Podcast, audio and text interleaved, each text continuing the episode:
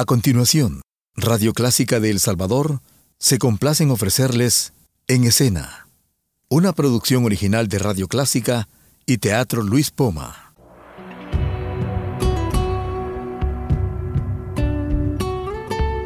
Siempre con usted, Radio Clásica 103.3.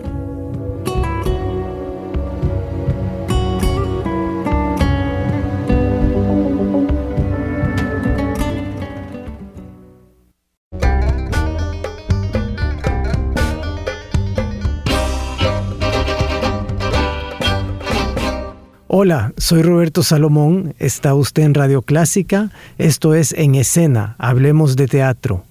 Hoy en cabina está conmigo un buen amigo, es alguien que aprecio muchísimo, es uh, una persona de teatro que le gusta mucho el teatro y que participa mucho en el teatro. También es un espectador asiduo de teatro y sobre todo, esa es una de las razones de invitarlo hoy también, es psicólogo. Boris Barraza, bienvenido. Gracias Roberto, muy buenas. Es un gusto tenerte aquí y quisiera que habláramos hoy un poco de comedia, de risa, de espectáculos, porque está en cartelera ahora en el Teatro Luis Poma una obra que se llama Toc Toc, que está teniendo un éxito descomunal y tú la viste este fin de semana pasado. En la noche de estreno estuve ahí. Así es, así que nos diste el gusto de llegar y eh, quería hablar contigo de eso desde el punto de vista de una persona de teatro, desde el punto de vista de un espectador y desde el punto de vista de un psicólogo. De acuerdo. Y te he traído una música que te gusta. sí, ya vi los discos que están fantásticos. Ah, era sorpresa. Ah, caramba.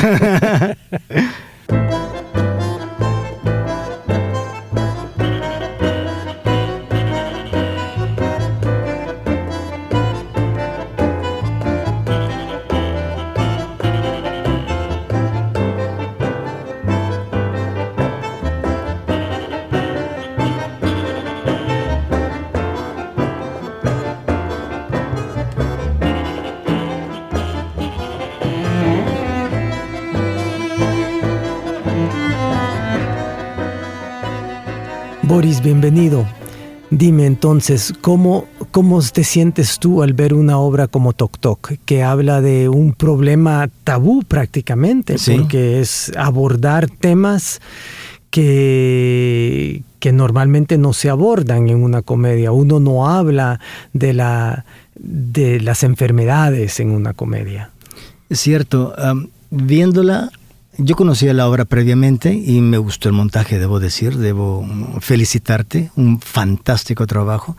Me gusta mucho el escenario minimalista y me encantó tu puesta en escena. El trabajo de los actores es espectacular. Y viéndola al final, cuando ya salía, me recordaba la razón de ser de la comedia latina, por ejemplo, que nos, nos sirve la comedia para plantear realidades dolorosas, pero de una manera que no sea dolorosa, pero que al final de cuentas nos lleva a la reflexión. No solamente es el divertimento puro, sino que la reflexión sobre el tema que se está tratando en la comedia. Hablar de trastornos mentales, por ejemplo, en el teatro, en el cine, no es fácil. Eh, se podría caer muy, uh, de una manera muy barata en hacer mofa de una situación tan delicada. Los trastornos obsesivos compulsivos, por ejemplo, son eh, trastornos como tal que mal vistos dan motivo a la burla.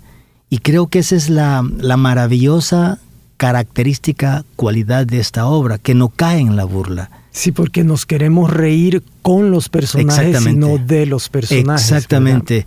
Y los que estábamos en el, en el público nos reíamos de esa situación no del individuo, sino que de la situación que se va generando a partir de esas características de los individuos. Y eso me parece que es genial en la comedia bien trabajada. No hay una burla, sino que hay una presentación de esa sutileza humana que tratamos de esconder bajo el tapete. De tratamos de ponerlo en la sombra y de no abordarlo porque es muy difícil, muy, muy incómodo.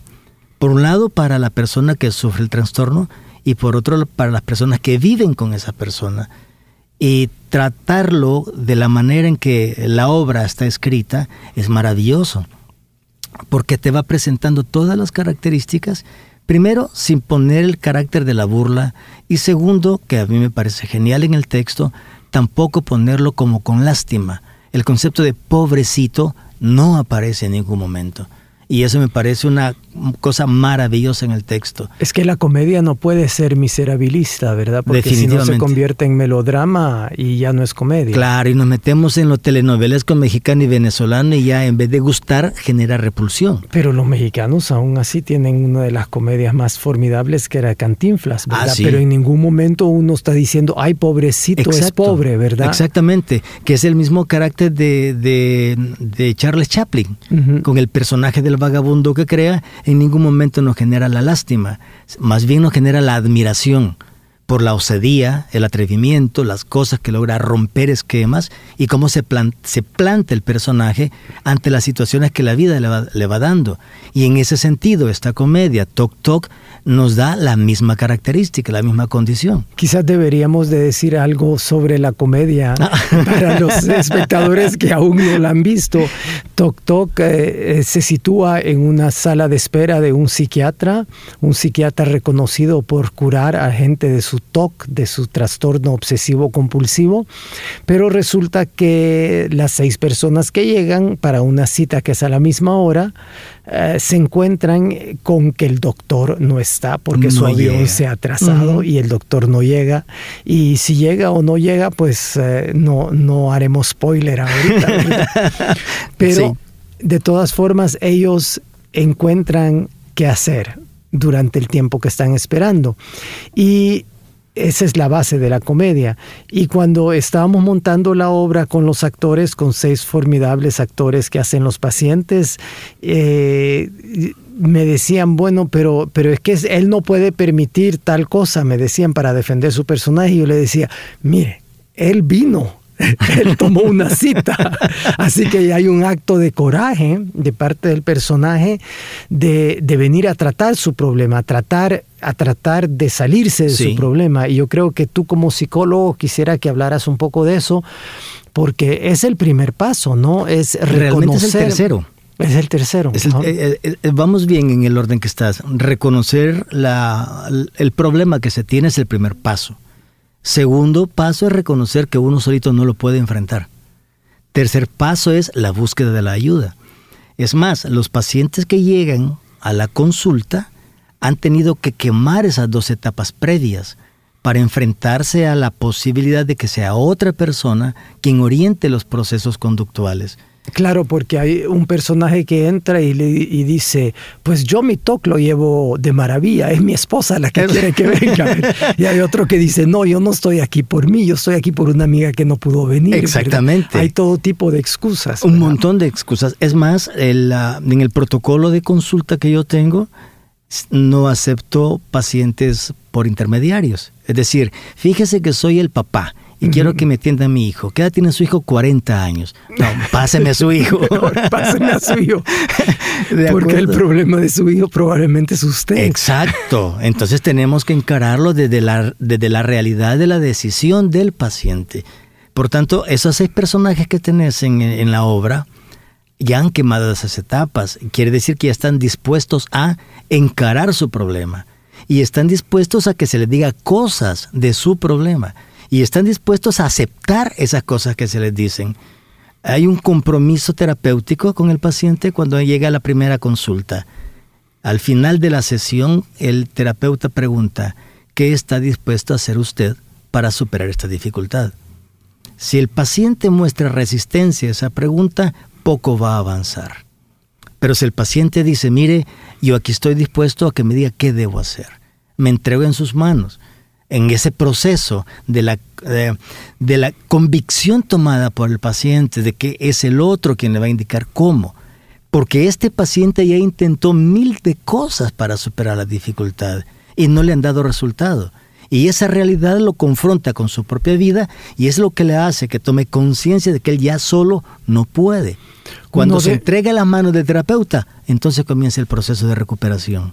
Y uno de los grandes descubrimientos durante el montaje de esta comedia es que realmente los personajes están sufriendo sí. por su trastorno. Sí. Este trastorno les hace sufrir y esto es importantísimo para que la comedia funcione, Claro. porque si no sufren, porque hubo momentos en que algunos de los actores pues lo tomaban un poco a la ligera, el trastorno. Y entonces la comedia no funciona, porque la comedia funciona cuando... eh, Por oposición. yo siempre digo que Titanic no funciona como película porque uno ve un barco que se hunde, uno no ve un barco que trata de salvarse. Eh, buen y lo que, puede, lo que puede interesar en una obra es que uno ve a la gente tratando de salvarse, ¿verdad? Yo siempre digo que la base de una tragedia y de una comedia es lo mismo, es alguien tratando de salvarse. Sí, sí, totalmente de acuerdo. Y ese es un punto importante, porque si el paciente no sufre, no busca la recuperación. Si el paciente transforma el síntoma en un deleite, no hay recuperación. Y esa es una cosa importante que se ve en el proceso del montaje de Tok Tok. En los distintos momentos que cada uno de los personajes vive sus síntomas, uno no lo ve que está disfrutando su síntoma. Uno lo ve en el esfuerzo que está haciendo para sobreponerse al síntoma. Y es ahí donde el, el dolor impulsa a la recuperación, porque por salud mental los individuos nos alejamos del dolor y buscamos aquellas circunstancias que no sean ni dolorosas ni vergonzosas. Cuando tomamos conciencia de eso, nuestro proceso de salud mental inicia una escalada para la mejoría.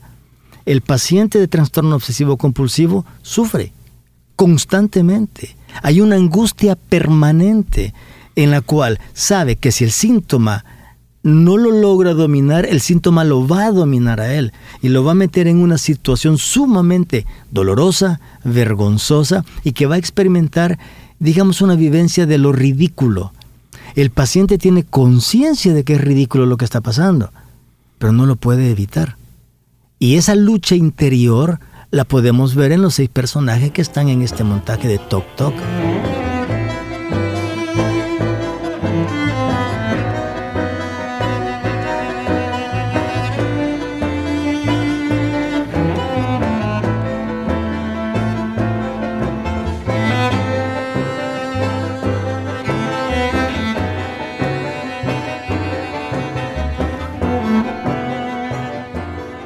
Soy Roberto Salomón, está usted en Radio Clásica, estoy conversando con Boris Barraza, psicólogo. Hemos estado hablando de la obra Tok Tok, ahorita en cartelera en el Teatro Luis Poma, y es un gusto tenerte aquí, Boris, porque Gracias, nos estás Roberto. dando unas luces tremendas para, para gozar esta obra. Pero hasta ahora hemos hablado de, la, de lo serio que es el problema de los Sí. personajes. Eh, quisiera que, que hablaras un poco sobre cómo te sientes tú con la risa del público, porque eh, muy a menudo la gente dice que el público salvadoreño está en una etapa infantil todavía, porque al nomás que hay una mala palabra o una palabra que tiene que ver con alguna función orgánica del cuerpo, entonces la gente se ríe.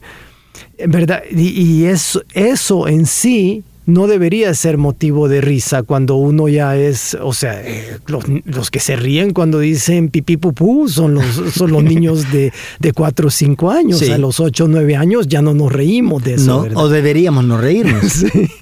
Bueno, lo que pasa con, con la risa, esta es una cosa curiosa. La risa del público, las primeras risas del público en esta obra no se desencadenan por las malas palabras como tal. Nos sorprenden, eso sí. La primera expresión que tiene el...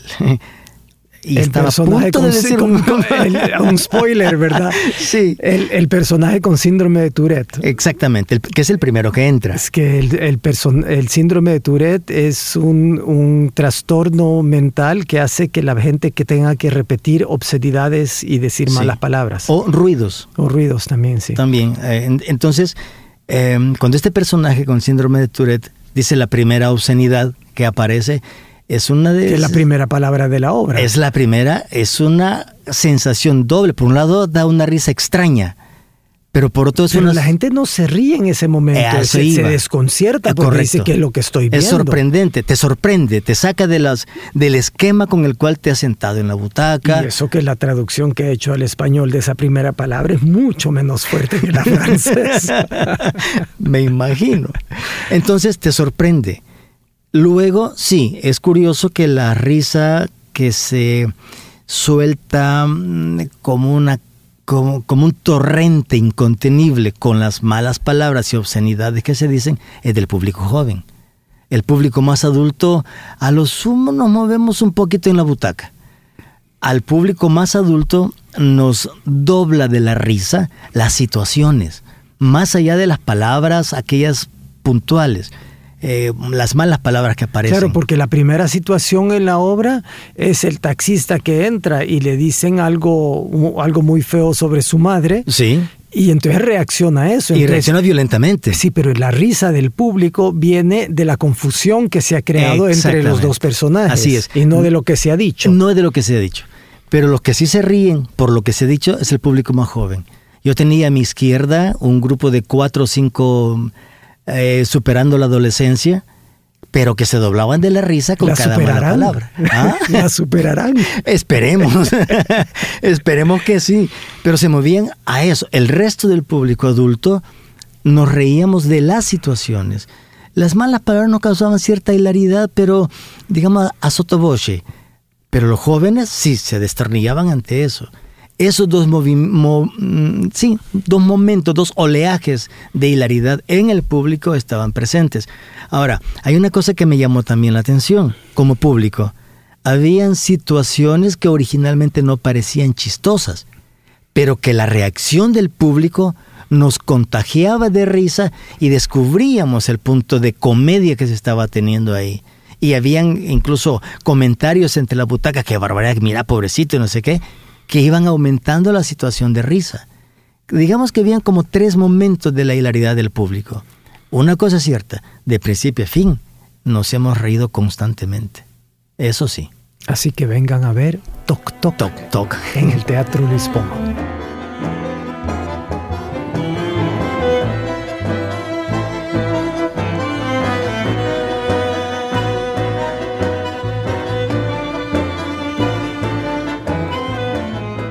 Quiero comentar para, para que el público también se ubique que los trastornos obsesivos compulsivos son una clasificación que involucra cuatro categorías.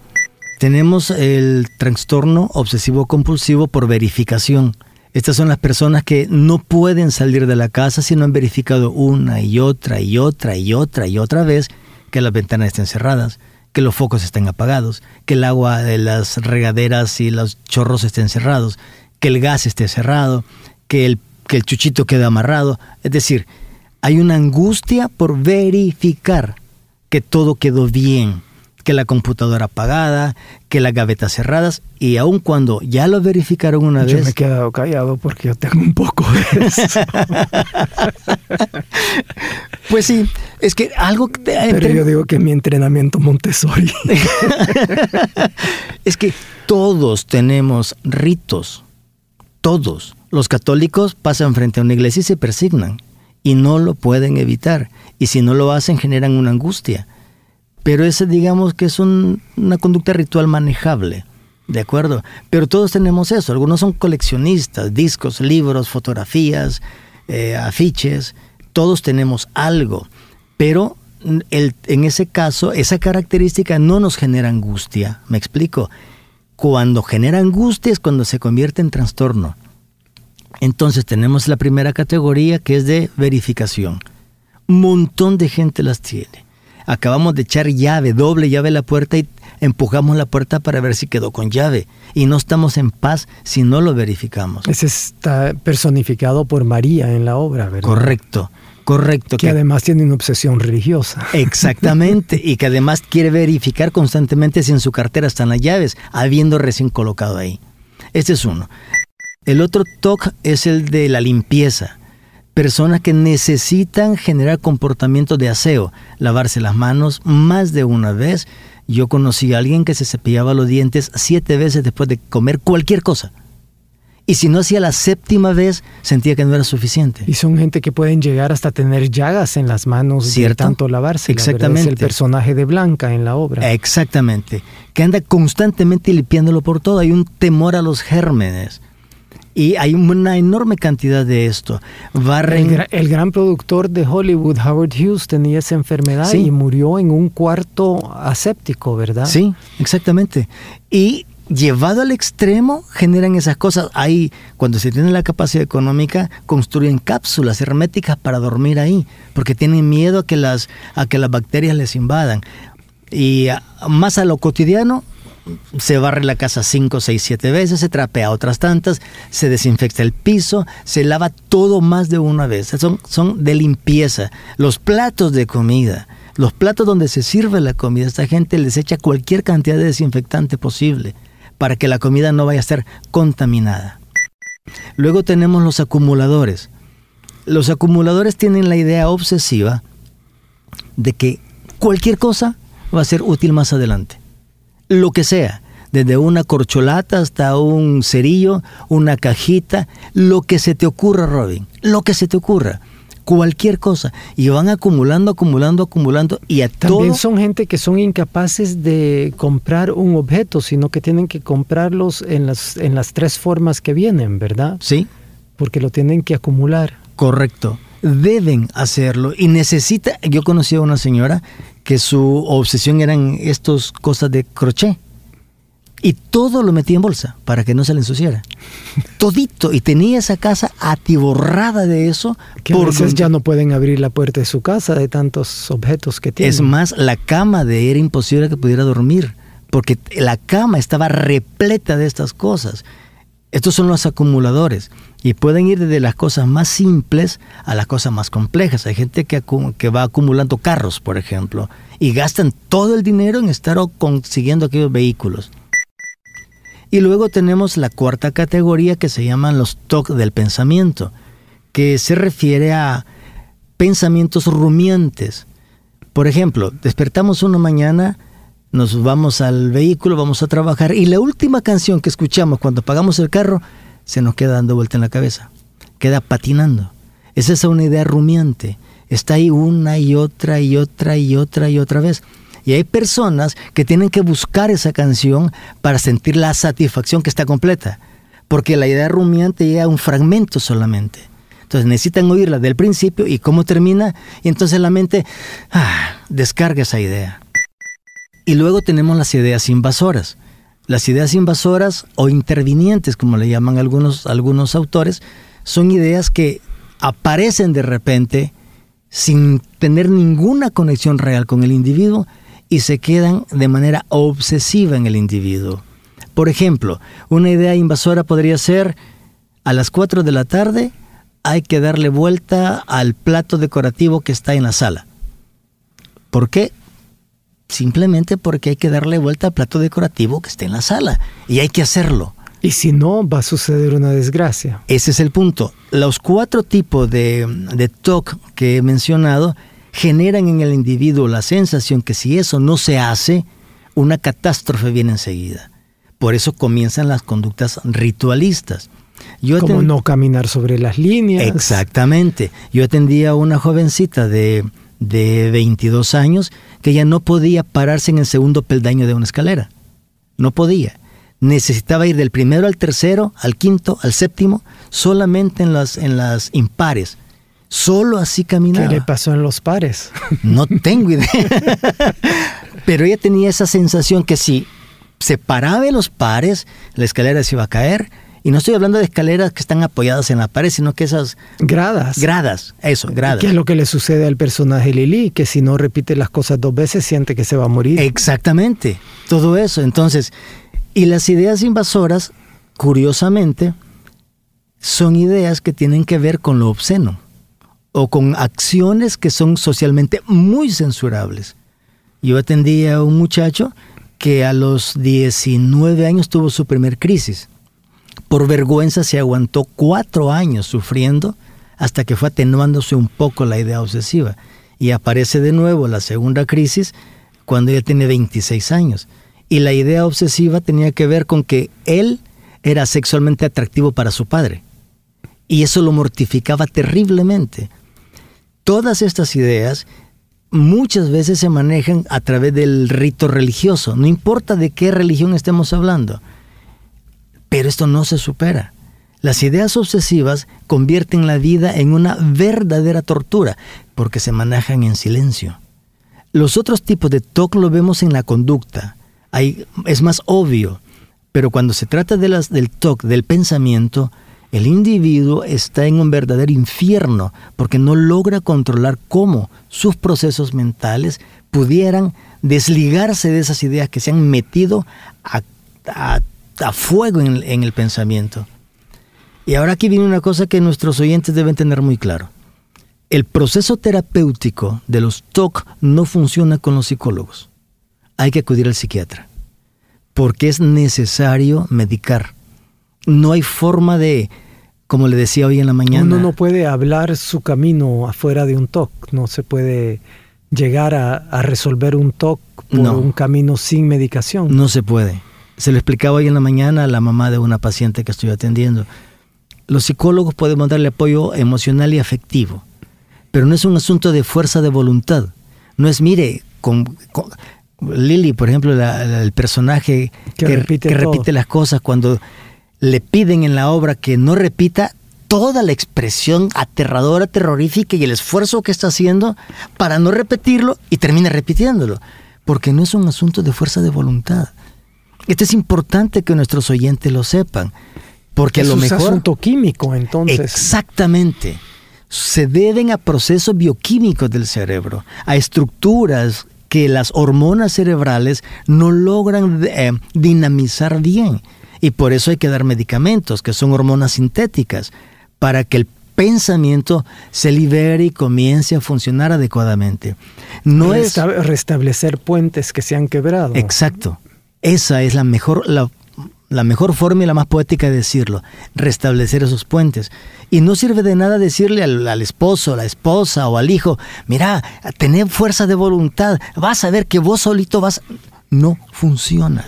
O sea que eso de que resuelven sus talks eh, entre ellos en la obra es una fantasía. es una fantasía. Para un psicólogo. Correcto. Además... Pero por eso es una comedia. A eso iba. No es un documental científico. Son las licencias artísticas que se toma el autor para que tengamos un final de esperanza si se quiere. Pero no hay manera humana de resolver un TOC solo con la fuerza de voluntad. Los psicólogos somos los que hacemos el diagnóstico primario y debemos remitirlo al psiquiatra. Quizás eventualmente estará regresando con nosotros para darle seguimiento afectivo y emocional, adaptación social, em, tolerancia con los otros pero el proceso de recuperación es eminentemente neurológico. Ahí el psiquiatra debe estar muy bien entrenado para que a través del diagnóstico prescribir el medicamento adecuado. Y una vez entre en el proceso de recuperación es maravilloso. Hay una superación fantástica. El individuo recobra la sensación de control, de seguridad y que no está loco.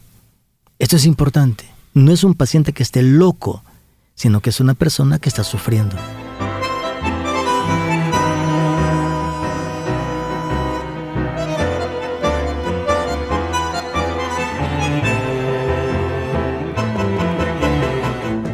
Gracias, Boris. Una última pregunta.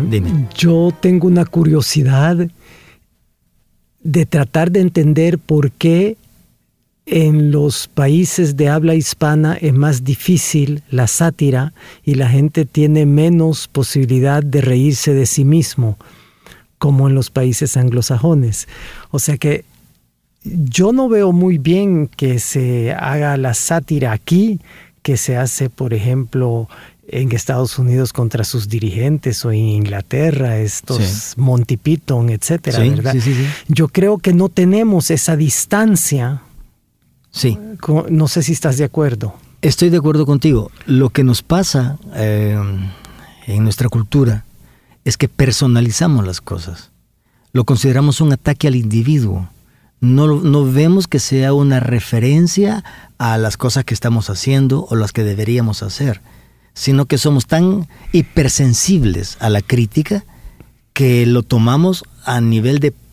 lo personalizamos, ese es el punto. Yo les decía, por ejemplo, a los muchachos, cuando un muchacho se le declara a una cipota para que sea novio y ella le dice, no, pero quiero tu amistad, el cipote no sabe qué hacer con eso, porque siente que lo ha rechazado a él. Y debemos entender que la jovencita está no aceptando una propuesta, nada más. Pero a nosotros en nuestra sociedad nos cuesta horrores separar el individuo de la conducta. Nos cuesta horrores separar la acción de la persona. Nos cuesta horrores diferenciar las cosas. Todo lo metemos en un solo en una sola bolsa. Por eso la sátira no funciona aquí. Porque ¿Y eso tiene que ver con el machismo? Tiene que ver con el machismo. Tiene que ver con la pobre cultura que tenemos. Tiene que ver con que no leemos y tiene que ver con que yo diría que tenemos una especie de narcisismo disfrazado por dentro. Nos, cada uno de nosotros se siente la orilla azul de la basinica, el centro del universo, y que no somos susceptibles de que se nos critique. Boris Barraza, esto ha sido un grandísimo gusto. Muchísimas gracias. Un placer, Robin. Y recuerden, Tok Tok está en cartelera en el Teatro Luis Poma. A disfrutarla. Hasta la semana entrante. Esto fue En Escena.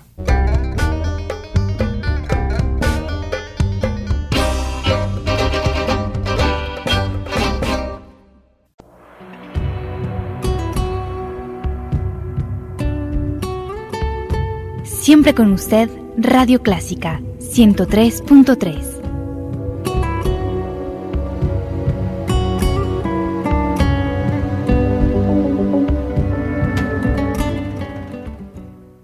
Radio Clásica de El Salvador presentó el programa En Escena, una producción original de Radio Clásica y el Teatro Luis Poma.